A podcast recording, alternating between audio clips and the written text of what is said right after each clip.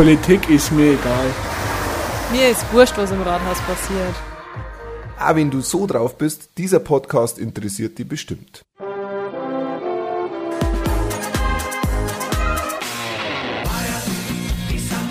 Und gleich nochmal. Grüß euch beieinander. Ich heiße Christian Bauer, bin Gemeinderat und Jugendbeauftragter von der Gemeinde Sammerberg und ihr hört meinen Podcast. Gefreut mich, dieses Mal ist ein ganz besonderer Podcast. Und zwar ist der quasi zweigeteilt. Erst im zweiten Teil berichte ich euch von, ja, von der Gemeinderatssitzung letztes Mal, was sonst so los ist am Sammerberg. Und im ersten Teil geht es um eine wahnsinnig interessante Geschichte, die sich hier herum am Sammerberg abgespielt hat und immer noch abspielt. Es ist bergab gegangen, es hat Betrügereien gegeben, alle möglichen Leute waren beteiligt, von der hohen Politik bis zum kleinen Bürger, der sich da eingekauft hat. Intrigen, Mafia-Geschäftel, Scheißereien, Fehlplanungen. Ja, was kann denn das für eine Geschichte sein, die sich da am Sammerberg abgespielt hat? Ja, es geht um die Hochrissbahn. Es ist ja jetzt bald 100 Jahre her, dass sich das Ganze jährt, dass die ersten Planungen gemacht worden sind. Schon in die 30er Jahre ähm, hat man sich für den Sammerberg eine Hochrissbahn vorstellen können. Da ist losgegangen, dass man mal irgendwie so fantasiert hat mit Planungen von einer Gondel von Dirbing bis auf den Hochrissgipfel auf und alle möglichen Vorstellungen hat man damals gehabt, was man überhaupt machen kann. Darüber gibt es sogar ein Buch, das heißt 80 Jahre Hochrissbahn, Traum und Wirklichkeit von Dieter Vögele. Der hat da zusammengefasst, wie es weitergegangen ist. Und zwar, leider sind dann ja die Kriegsjahre dazwischen gekommen und haben das ganze Projekt erstmal auf Eis gelegt. Aber danach ist dann wieder weiterplant worden mit ähnlich wenig Erfolg. Aber trotzdem, es ist immer weitergegangen. Schlussendlich ist dann Ende der 60er Jahre der erste Sessel aufgefahren und die erste Gondel aufgefahren. Endlich war dieses Projekt Hochrissbahn in irgendeiner Form verwirklicht. So ein Fun Fact am Rande. Euch ist bestimmt schon mal aufgefallen, dass direkt unterhalb von der Gipfelstation ähm, nur mal so ein Ständerbauwerk ist. Das ist zurückzuführen auf eine Fehlplanung zum Beispiel. Man hat sich einfach vermessen. Man hätte eigentlich natürlich gern diese Gondel freischwebend von Mittelstation bis Gipfelstation gemacht, aber irgendwann hat man festgestellt, schon unterm Bau, dass die Gondel quasi zu tief kommt. Also man hat die ganz oben noch ein bisschen zwei Meter nämlich aufheben müssen, dass die nicht am Boden schleift an der Gipfelstation, sondern dass die direkt einfahren kann. Und all solche Sachen hat das natürlich auch erschwert, dass die Bevölkerung da mitmacht und dass die Bevölkerung das ganze Projekt gut findet. Dementsprechend schleppend ist das Ganze auch gelaufen. Auch wenn damals der Betreiber viel größere Pläne gehabt hätte für Hochrissbahn und Sammerberg. Im OVB ist damals gestanden, neben den Plänen für den Bau der beiden Bahnen zum Rosenheimer Hausberg schwebt der Bergbahngesellschaft eine weitere Höhenfahrt vor, die Entwicklung Greinbachs zum lukrativen Fremdenverkehrsort am Sammerberg. Ein Hotel soll in der Nähe der Bahn entstehen, über dessen Ausmaße allerdings noch nichts verlautet wurde. Im Gespräch ist ein Skizirkus, der auch das Gebiet des Predigtstuhls mit Lift erschließen soll. Außerdem wird in Greinbach ein Verwaltungs- und Wohngebäude für das, für das Personal äh, entstehen am Startplatz des Sessels. Auf sowas haben die meisten Sammerberger Bürger damals überhaupt keinen Bock gehabt. Vielleicht wollten sie keine Touris da haben, vielleicht haben sie aber auch noch nicht vergessen gehabt, dass ja vor ein paar Jahren der Betreiber Geld eingesammelt hat. Da hat man sich nämlich für 15.000 Mark einkaufen können und das meiste Geld ist irgendwo verloren gegangen. Entweder in andere Projekte investiert worden oder der Betreiber hat sich aus dem Staub gemacht damit. Gesehen haben die Investoren damals, die einfachen Sammerberger, die gemeint haben, mit den 15.000 Mark kriegen sie einen Haufen Rendite außer. Das Geld war weg. Die Stimmung war schlecht. Die Bahn ist zwar gelaufen, aber Erträge hat's nicht gebracht. Es ist schon immer nicht mal eben umgegangen, sondern es sind immer Verluste gemacht worden. So lang, bis man in die 80er Jahre wirklich Insolvenz ummelden hat müssen. Aber die Geschichte von der Hochrissbahn geht weiter. Es geht die Ära Schweiger los. Der Sepp Schweiger, eine Legende, ein Lebemann, hat eine Million Mark hingelegt, dass er die komplette Hochrissbahn mit alle Liegenschaften und allem, was dazugehört, kaufen hat können. Der Deal war gemacht und äh, es gibt in dem Buch, das ich vorher erwähnt habe, ein brutales Foto vom Siegfried und Roy und am Sepp Schweiger. Alle drei mit Piloten, Sonnenbrillen in schwarz-weiß. Der Roy schaut aus wie die Hipster jetzt. Der Siegfried hat einen Cowboyhelm auf und alle schauen aus wie die, wie die größten Pimps und stehen da in der Gondel drin und freuen sich, dass es jetzt losgeht. Gell? Das waren einfach da die Chefs und haben sie es gut gelassen. Leider ist auch in den fast 20 Jahren, wo es die Familie Schweiger gehabt hat, die Horisbahn, ist das Ganze nicht wirklich lukrativ gewesen. Jetzt ist diese Firma mehr und mehr in die roten Zahlen eingerutscht, bis irgendwann eine Zeit gekommen ist, wo dann sogar die Familie Schweiger sagen hat müssen, so jetzt geht's nicht mehr. Entweder, liebe Gemeinde, ihr lasst uns jetzt ein paar Grundstücke, die auch im Besitz von der Hochriesbahn, also von der Familie Schweiger waren, verkaufen und aus diesem Erlös von den teuren Grundstücke können wir die Hochriesbahn sanieren oder wir müssen aufhören. Das hat zu ganz schönen Kontroversen geführt, weil es Sammerberger gegeben hat, auch im Gemeinderat natürlich, die gesagt haben, ja, das machen wir. Andere haben gesagt, nein, auf keinen Fall. Es ist bis zum Bürgerentscheid gekommen. Das ist ja immer so das äußerste Mittel. Wenn man sich nicht einigen kann als Gemeinde, dann müssen oder dann dürfen die Bürger entscheiden. Ich kann mich ganz gut erinnern, weil damals ähm, habe ich als FSJler die Auszählung mitmachen dürfen. Also da dürfen wir dann alle Sammerberger Bürger wie zu einer Wahl kommen und einer Stimme abgeben. Das ist so meine erste Erinnerung an dieses ganze Hochriesbahn-Thema. Der Bürgerentscheid ist dann mit 602 zu 585 Stimmen für die Bahn ausgegangen. 602 zu 585, das ist quasi Barry, gell? und war kein überzeugendes Votum, aber immerhin. Gell? Und das Thema Tourismus war natürlich dann in dem Fall offenbar das Ausschlaggebende für den Erhalt der Bahn und man wollte keine Ruine haben äh, auf dem Berg. Das, das war auch noch so ein Argument und äh, auf der anderen Seite war es Die Grundstücke sind verkauft worden. Es handelt sich um vier Grundstücke direkt unter der Aussichtskabine. Also jeder, der von euch schon mal an der Aussichtskabine war, der kann sich vorstellen, wieso das also kontrovers war, das Thema. Äh, stellt euch mal vor, direkt unter der Aussichtskabine stehen vier Häuser. Aber tatsächlich sind die Grundstücke verkauft worden. Im Nachhinein, Gott sei Dank, an einen einzigen reichen, was weiß ich, woher der kommt. Der hat alle vier Grundstücke gekauft und nur ein Haus baut. Also es ist nur ein neues Haus in Untereck entstanden, auf der ganzen Fläche, Gott sei Dank nicht so nah an der Aussichtskabine. Die Hochriesbahn war dann wieder saniert, zwar nur für kurze Zeit. Recht schnell hat die Familie Schweiger dann das ganze Unternehmen in einer, man kann sagen, Nacht- und Nebelaktion abgestoßen. Kurz vor der wiederum Insolvenzmeldung ist ein Anruf gekommen, so jetzt brauchen wir sofort eine Unterschrift, sonst ist die Hochriesbahn Geschichte. Wenn also die Gemeinde einsteigen möchte in das ganze Thema, dann jetzt. Am 23. Dezember sind die ersten Unterschriften gemacht worden und am 30. Dezember dann gleich nochmal, also einen Tag vor Weihnachten, einen Tag vor Silvester. Das war 2008 und seitdem ist die Bahn zu 50 Prozent in Gemeindebesitz und zu 50 Prozent bei der DAV-Sektion Rosenheim, also beim Alpenverein. Seitdem versucht man, beziehungsweise man versucht nicht nur, man macht es mit Erfolg, mindestens die schwarze Null zum Schreiben, aber es gelingt seitdem auch unglaublich viel Rücklagen zum Bilden, weil so eine Sesselbahn und so eine Gondelbahn, die äh, kosten auch sau viel im Unterhalt. Und bis jetzt hat es die Hochriesbahn geschafft, auch alle Reparaturen und alles, was austauscht werden hat müssen, aus eigenem Ersparten zum Zahlen. 2021 steht die Hochriesbahn sehr gut da. Sie ist technisch super in Schuss. Es werden erstmal keine riesengroßen Reparaturen mehr fällig sein. Eine sichere Bahn, eine schöne Bahn, eine rundum erneuerte Bahn. Man sieht aber auch Technik und man sieht einfach auch, dass beides passen muss und die Einnahmen vielfältig sein müssen. Sonst darf man das nicht alles irgendwie unter einen Hut bringen. Äh, das waren jetzt ein paar Auszüge aus diesem, aus diesem Krimi äh, und ich wollte euch das ganz bewusst verzeihen, äh, damit ihr ein Gefühl kriegt, hoppla, was hat die Bahn für eine Geschichte, für eine wechselhafte Geschichte hinter sich. Und auch ich wollte diese Geschichte weitererzählen. Erstens natürlich, weil ich solche Intrigen und Mafia-Geschichten super interessant finde und ich es immer wieder erstaunlich finde, was auch bei uns daheim am Sammerberg oder in Rosenheim diesbezüglich so los ist.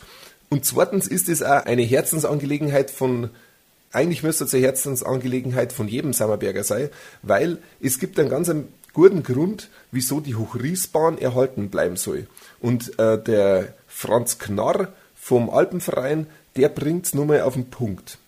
Es war mein Credo, das Haus Hochries muss fern- und entsorgen werden mit der Bahn. Nichts anderes. Alles andere es hat viele Bestrebungen gegeben, wäre ein Eingriff, es wäre ein Eingriff in die Natur notwendig, man müsste vielleicht eigene Seilbahn bauen und sowas. Auch das war alles eine Illusion und letzten Endes ein Nachteil für uns alle.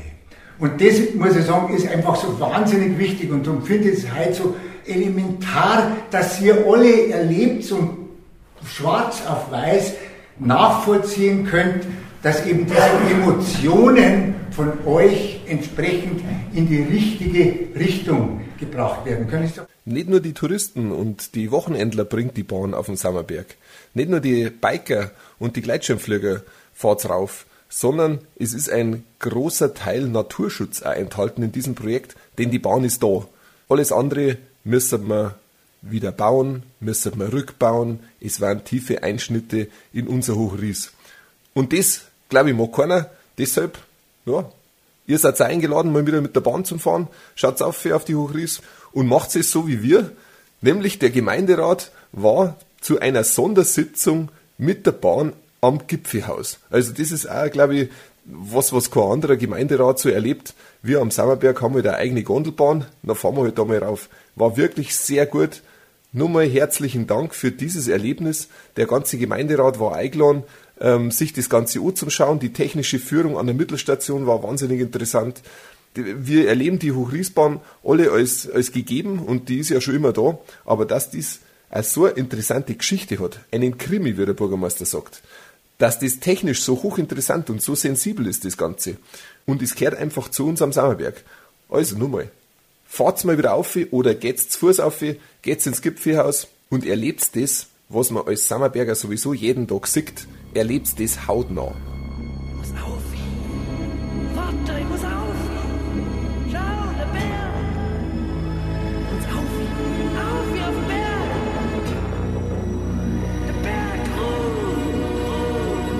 Keine sieben Tage später war dann schon wieder ein Termin vom Gemeinderat in meinem Kalender gestanden, und zwar die reguläre Gemeinderatssitzung. Auch die war im Grunde nicht regulär, genauso wie der ganze Podcast jetzt auch schon nicht ist, ähm, sondern wir haben wenig, ich sage mal, normale Themen behandelt, sondern es waren drei Menschen da von extern, die sowas wie einen Vortrag gemacht haben. Und zwar hat die Virginie Weiß aus Fading, eine Schülerin, was über Plant for the Planet erzählt. Der Tobi Hanig als unser Ortsbetreuer hat was über die Baukulturregion erzählt. Und der Rupert Seeholzer, der ist Kreisbaumeister, also im Landratsamt beschäftigt, der hat sich vorgestellt, weil er im März erst angefangen hat. Und dann darf ich euch gerne noch was zu My Vision, der Jugendkonferenz, erzählen. Kämmer. Als erstes ist die Virginie Weiß gekommen. Das ist ein Mädel vom Sammerberg. Ich habe jetzt versandt, dass ich frage, wie alt das ist. Aber ich schätze mal, die wird so in die sechste Klasse gehen. Und trotz ihres jungen Alters hat sich die Virginie auf die Fahne geschrieben, sie möchte Werbung machen für Plant for the Planet. Ich verlinke es euch unten. Das ist ein ganz spannendes Projekt. Schüler und Schülerinnen wollen eine Billion Baum pflanzen, wollen sich dafür einsetzen, dass so viel Baum pflanzt werden, weil so viel Platz hätten wir noch und so viel das auch brauchen, dass wir ungefähr noch 15 Jahre Zeit haben, um die ganze Welt klimaneutral zu machen.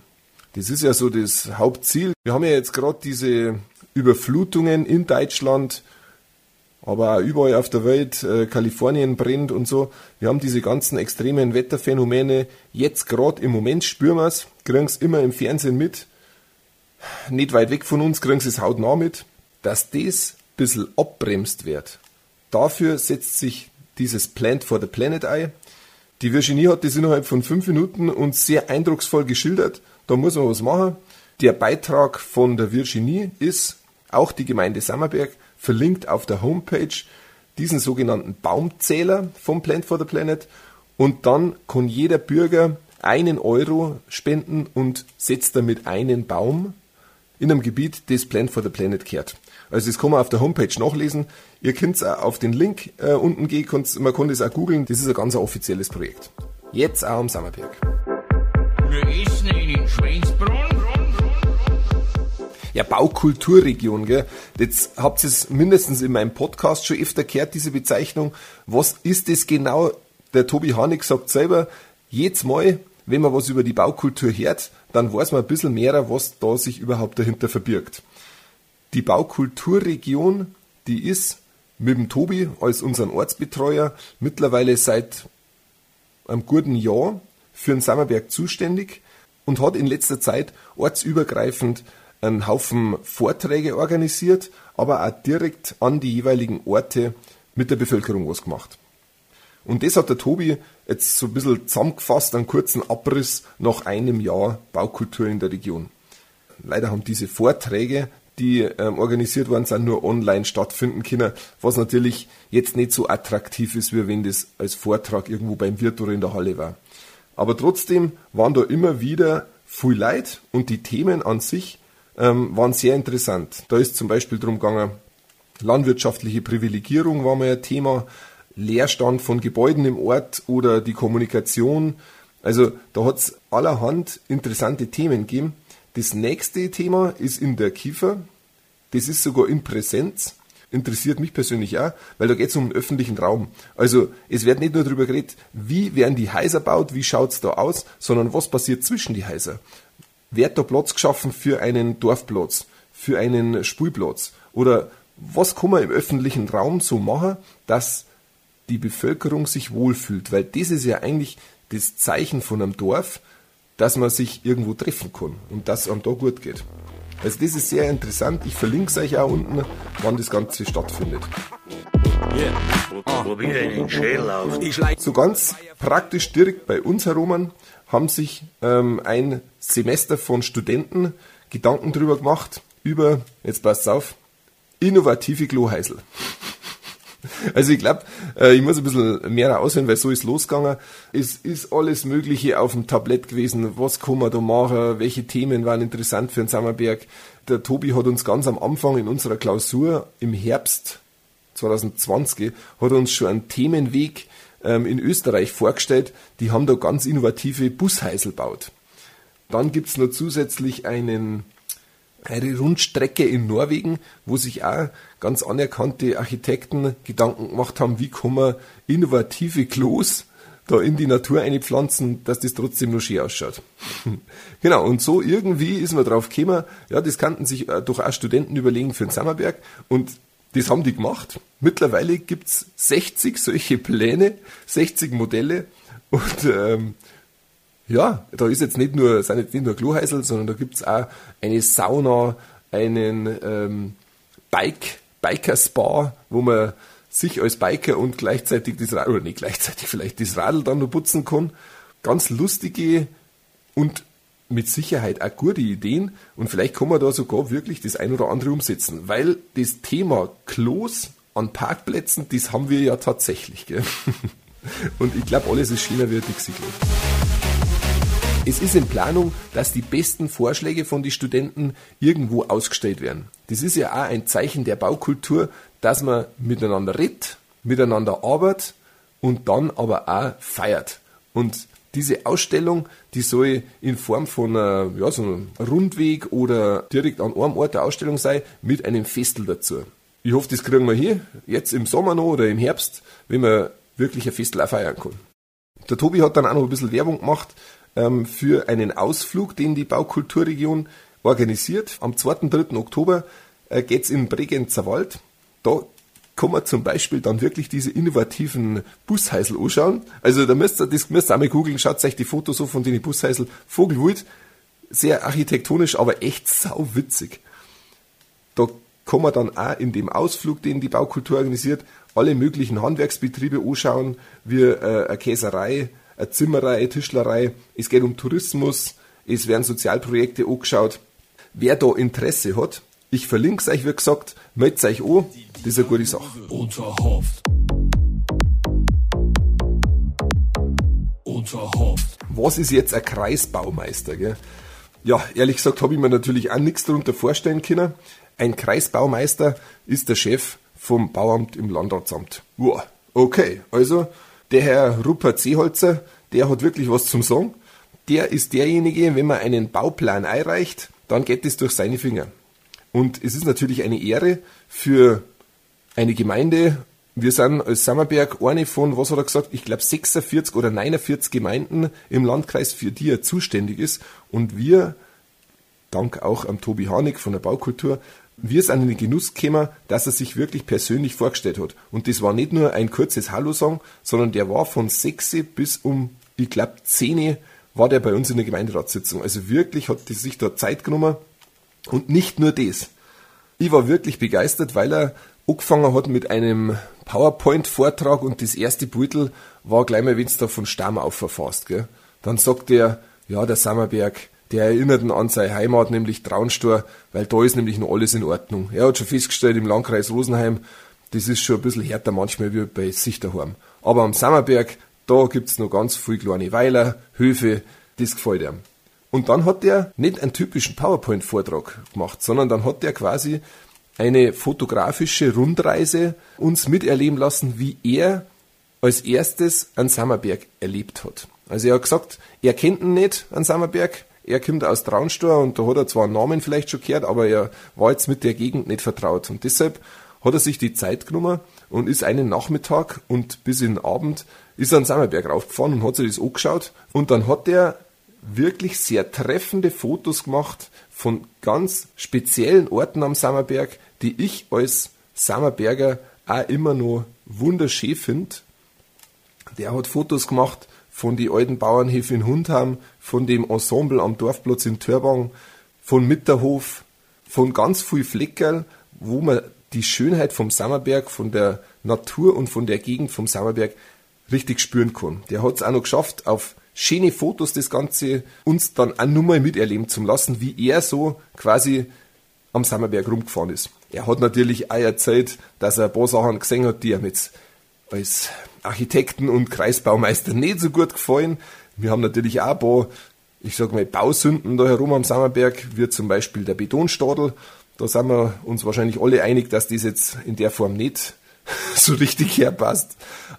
Aber er hat es auf eine sehr ehrliche, bodenständige Art, hat er uns das miterleben lassen und das hat mich sehr fasziniert, dass auch so ein, so ein Mensch, der als dann Chef vom Bauamt wirklich viel Arbeit und äh, viel Verantwortung hat, sich so mit seinen Gemeinden einlasst. Er hat erzählt, er war am Schluss noch beim Hamper beim Essen, hat den Biergarten neben der Straße genossen, wo man ja mitkriegt, was im Dorf so los ist.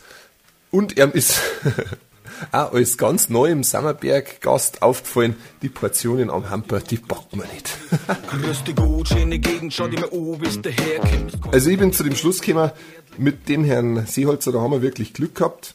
Er findet, Zitat, an Sammerberg überdurchschnittlich schön von der Bebauung her. Er sagt vom Sammerberg, der Herr Roman, das schaut nur aus wie heile Welt.